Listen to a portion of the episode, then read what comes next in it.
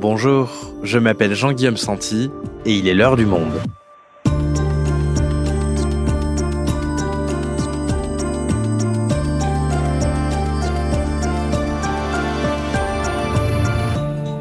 Aujourd'hui, la démocratie brésilienne est-elle en danger?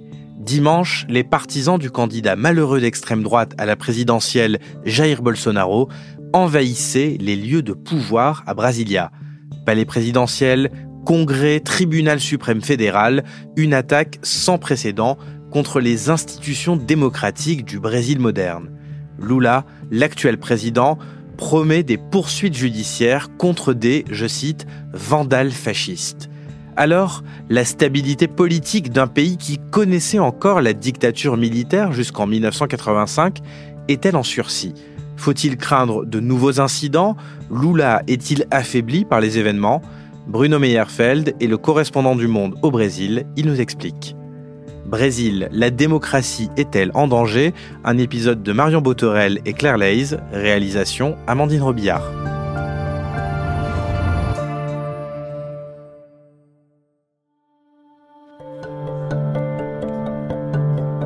L'antenne brésilienne de CNN diffuse ce dimanche 8 janvier, en début d'après-midi, un documentaire scientifique très sérieux sur le cerveau, quand soudain...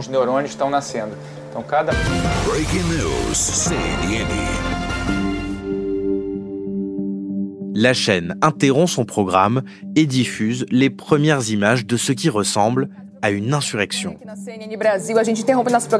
Une marée humaine, jaune et verte, de partisans de l'ancien président d'extrême droite, Jair Bolsonaro, occupe la place des trois pouvoirs, un symbole de l'État brésilien. Au nord, le palais de Planalto héberge la présidence de la République. À l'ouest, le Congrès national, siège de la Chambre des députés et du Sénat. Au sud, le tribunal suprême fédéral, la Cour suprême brésilienne. Depuis des mois, Bolsonaro crie à l'élection volée, au complot contre lui. Alors ses supporters chauffés à blanc entendent bien aujourd'hui prendre d'assaut les lieux d'un pouvoir qu'ils jugent illégitime. À 15h, ce que les autorités redoutaient depuis plusieurs semaines se produit. Les manifestants franchissent les périmètres de sécurité gardés par une police en sous-effectif.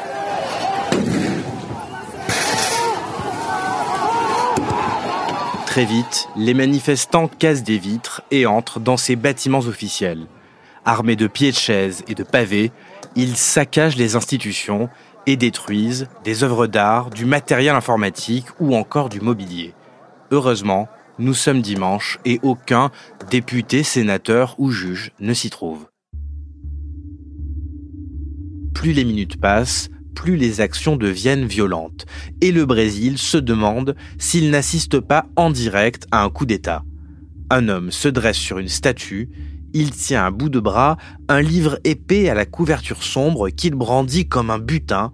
C'est un exemplaire original de la Constitution de 1988. 16 heures. La situation semble hors de contrôle. À la fenêtre du Planalto, un homme agite un drapeau en signe de victoire. Dans le palais, des manifestants s'emparent des armes des services de sécurité présidentielle. Et puis, au Congrès national, une image saisissante, pour ne pas dire effrayante. Les partisans de Bolsonaro, massés sur le toit, déroulent une bannière appelant à une intervention militaire. Entendez ici un appel à l'armée pour déloger le président élu Lula. Des mots lourds de sens pour les Brésiliens qui vivaient encore sous une dictature militaire il y a seulement 38 ans. Les autorités semblent sonner par l'ampleur du saccage.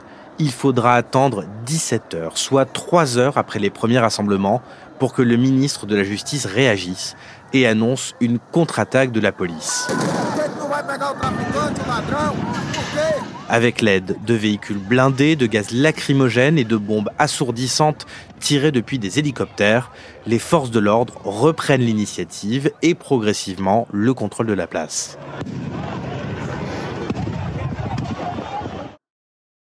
« 18 heures. Après de longues heures de violence, le président Lula prend enfin la parole. Il s'exprime depuis la petite mairie d'Araraquara au sud du pays. Entouré de nombreux policiers, il paraît choqué et confus. Ce sont des vandales, des nazis, des stalinistes fanatiques, des fascistes. Ce qui s'est passé aujourd'hui est sans précédent dans l'histoire du pays. Lula vient de signer un décret d'intervention fédérale. Brasilia est placée sous l'autorité du gouvernement. La police a tous les pouvoirs pour rétablir l'ordre. Vers 19h, deux des trois bâtiments sont repris aux mains des manifestants. Les arrestations s'intensifient, les insurgés sortent en file indienne, menottés. Sous escorte, ils redescendent la rampe qui mène au Planalto, cette même rampe qui, à peine une semaine plus tôt, accueillait la cérémonie d'investiture de Lula. Jair Bolsonaro, quant à lui, restera silencieux jusqu'à 22 heures l'ancien président finit par condamner mollement les violences sur Twitter en tentant de renvoyer dos à dos ses partisans et ceux de la gauche. Les manifestations pacifiques sous la forme de la loi font partie de la démocratie. Cependant, les dégradations et les invasions de bâtiments publics telles qu'elles se sont produites aujourd'hui, ainsi que celles pratiquées par la gauche en 2013 et 2017, échappent à la règle. À Brasilia, il est 23 heures. La nuit est tombée, les débris jonchent le sol, et c'est maintenant l'heure d'estimer les dégâts. Paulo Pimenta, le ministre brésilien des Communications, décrit l'état de son bureau à l'intérieur du palais présidentiel. J'arrive à mon bureau, au deuxième étage du palais du Planalto. Comme vous pouvez le voir, tout a été détruit. Regardez ça, regardez cet écran. Un acte criminel a été commis ici. C'est révoltant. Des œuvres d'art, Regardez ce que ces voyous ont fait. Minuit. Lula, qui était à plus de 700 km de là, arrive lui aussi à Brasilia et se rend directement au Planalto. Il découvre le carnage, complètement ébahi, et annonce qu'il reprendra le travail au palais présidentiel dès le lendemain. Mais après un tel coup porté à ses institutions, la République fédérative du Brésil saura-t-elle se relever?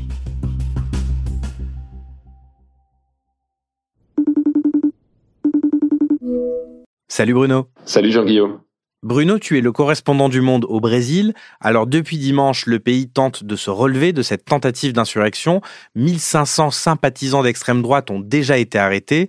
La première question qu'on se pose en voyant ces images impressionnantes, c'est Comment est-ce que ça a pu arriver tout ça? Comment les services de sécurité n'ont pas anticipé de tels débordements? C'est une question compliquée et on n'a pas encore toutes les réponses. Ce qui est très clair, c'est qu'il y a eu euh, ce 8 janvier à, à Brasilia une complaisance de la police. On a vu des policiers passifs face aux manifestants. On en a vu certains escorter les manifestants à l'intérieur des édifices euh, publics. On a vu également des militaires, hein, parce qu'il ne s'agissait pas que de la police, tenter euh, d'empêcher l'arrestation de certains euh, manifestants d'extrême droite. Donc tout ça laisse à penser qu'il y a eu des sympathies au sein des forces de sécurité, voire même au sein des dirigeants des forces de sécurité pour les, les manifestants bolsonaristes. Ça, c'est assez clair. Ce qui est surprenant, c'est l'inaction des forces de sécurité, mais la mobilisation des partisans de Jair Bolsonaro et l'invasion des palais de Brasilia été inscrite dans l'ADN du bolsonarisme depuis des années et dans les discours du chef de Jair Bolsonaro lui-même. Jair Bolsonaro, il avait mobilisé dans la rue ses partisans à plusieurs reprises en 2020, en 2021, en 2022, menaçant à chaque fois de les lancer à l'assaut des palais de, de Brasilia. Donc c'est pas du tout étonnant, c'était même plutôt euh, prévisible et assez rodé, ce qui était euh, presque surprenant, c'est que cette invasion intervienne après la prise de fonction de Lula et pas avant euh, pour l'empêcher.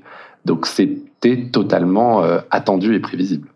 On a également vu, Bruno, les images de ces files de bus blancs qui ont emmené les manifestants à Brasilia. Euh, l'opération était hyper préparée et si oui, par qui? Ah oui, c'est bien préparé. Et chez les bolsonaristes, on est très préparé, très aguerri et très entraîné. C'est souvent des, militants qui sont dans la rue euh, depuis euh, le début euh, du mandat de Jair Bolsonaro en 2019, mais même souvent avant dans les manifestations d'extrême droite. Ces bus, généralement, ils sont affrétés et financés, il faut le dire, par les barons de l'agronégoce, du soja. Mais on a vu aussi que les manifestants bolsonaristes disposaient d'autres soutiens dans la capitale. On n'envahit pas les principaux édifices publics de Brasilia sans la passivité de l'élite, comme j'ai dit, de la police, mais aussi probablement euh, de l'armée.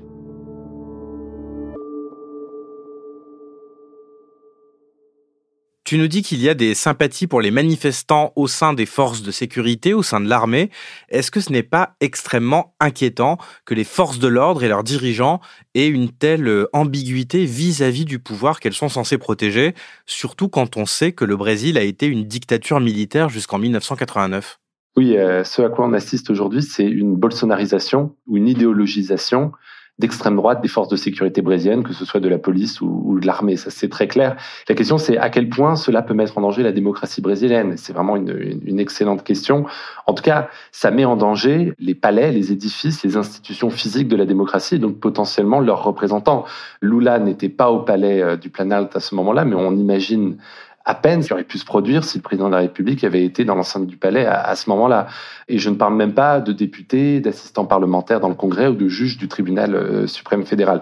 Donc clairement, aujourd'hui, on peut dire que la sécurité des bâtiments, des institutions, mais aussi du personnel de la République fédérative euh, du Brésil ne sont pas garantis. Donc évidemment, à partir du moment où il y a, une menace qui pèse sur leur personne, il y a une menace qui pèse a fortiori sur le fonctionnement des, institutions, comme tu l'as dit, dans un pays où l'armée est toujours là aux aguets pour reprendre la main euh, si jamais euh, ça dégénère. Et on peut imaginer que l'armée puisse vouloir reprendre le pouvoir?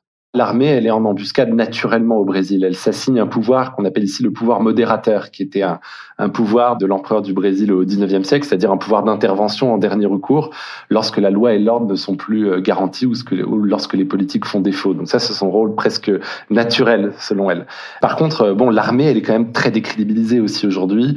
Elle n'a pas fait évacuer euh, et démanteler les campements qui étaient face à ces installations, et elle s'est quand même lourdement associée à Bolsonaro, à ses méthodes, à son pouvoir, et in fine à la radicalisation de ses troupes.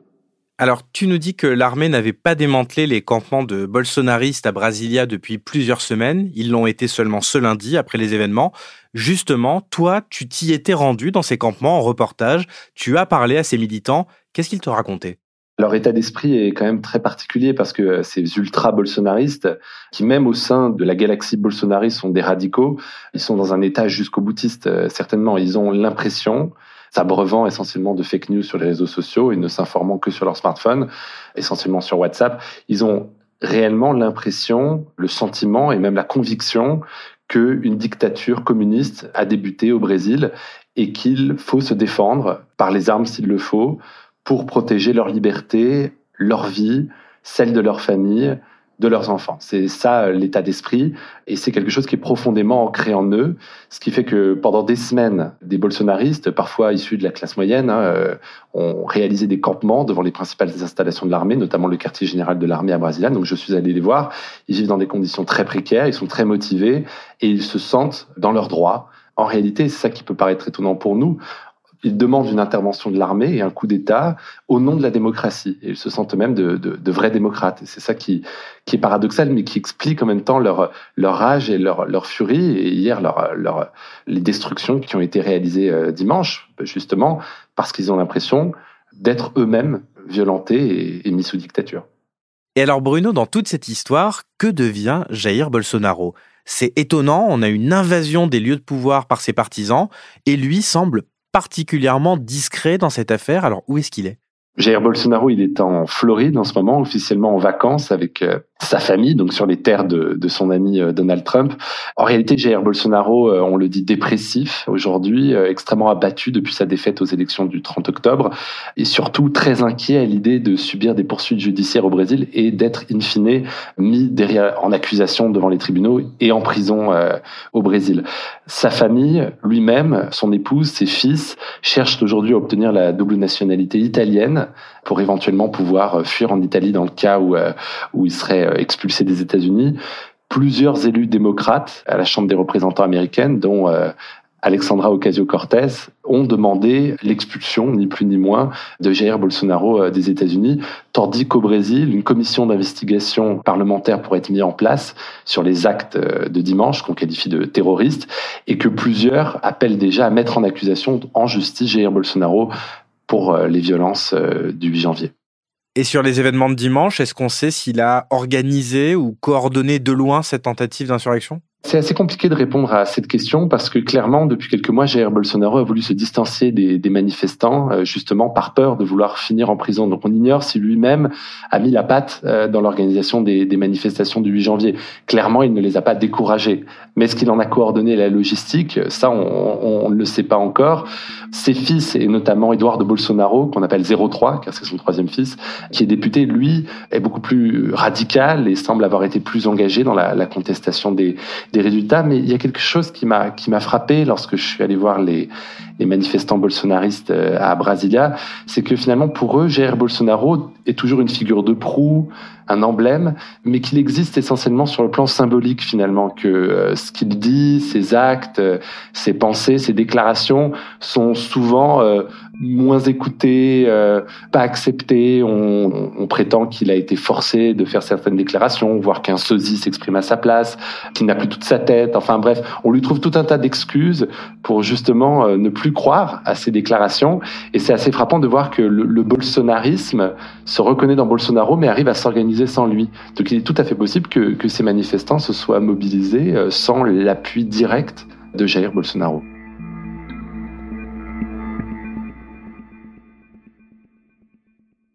Bruno, pour conclure cet épisode, et alors qu'on peut s'inquiéter pour les institutions démocratiques du Brésil, est-ce que Lula peut aujourd'hui gouverner correctement? Comment est-ce qu'il peut maintenir son autorité dans un Brésil si polarisé après de tels événements? Alors c'est une excellente question hein, parce que euh, c'est justement le, le, paradoxe de Lula aujourd'hui. D'une certaine manière, il fait aujourd'hui l'union sacrée autour de lui. On a vu euh, les présidents des deux chambres, les présidents des principales institutions judiciaires, l'ensemble des gouverneurs, l'ensemble des parlementaires faire bloc autour de Lula et même de, très proches alliés de Jair Bolsonaro quitter définitivement le navire pour rejoindre d'une certaine manière la, République. Le problème, c'est qu'en même temps, Lula est un président qui a été élu sur le fil et qui est un président qui aujourd'hui a subi un acte de violence hein, symbolique très très grave euh, durant son mandat, jamais vu dans l'histoire euh, du Brésil. Et ça le met évidemment sur la défensive et ça va être difficile pour lui aujourd'hui dans ce contexte d'avancer sur des réformes de fond de la société brésilienne. Et euh, rien que le fait de stabiliser le pays va lui prendre un, un temps et une énergie considérable. Merci Bruno. Merci Jean-Guillaume.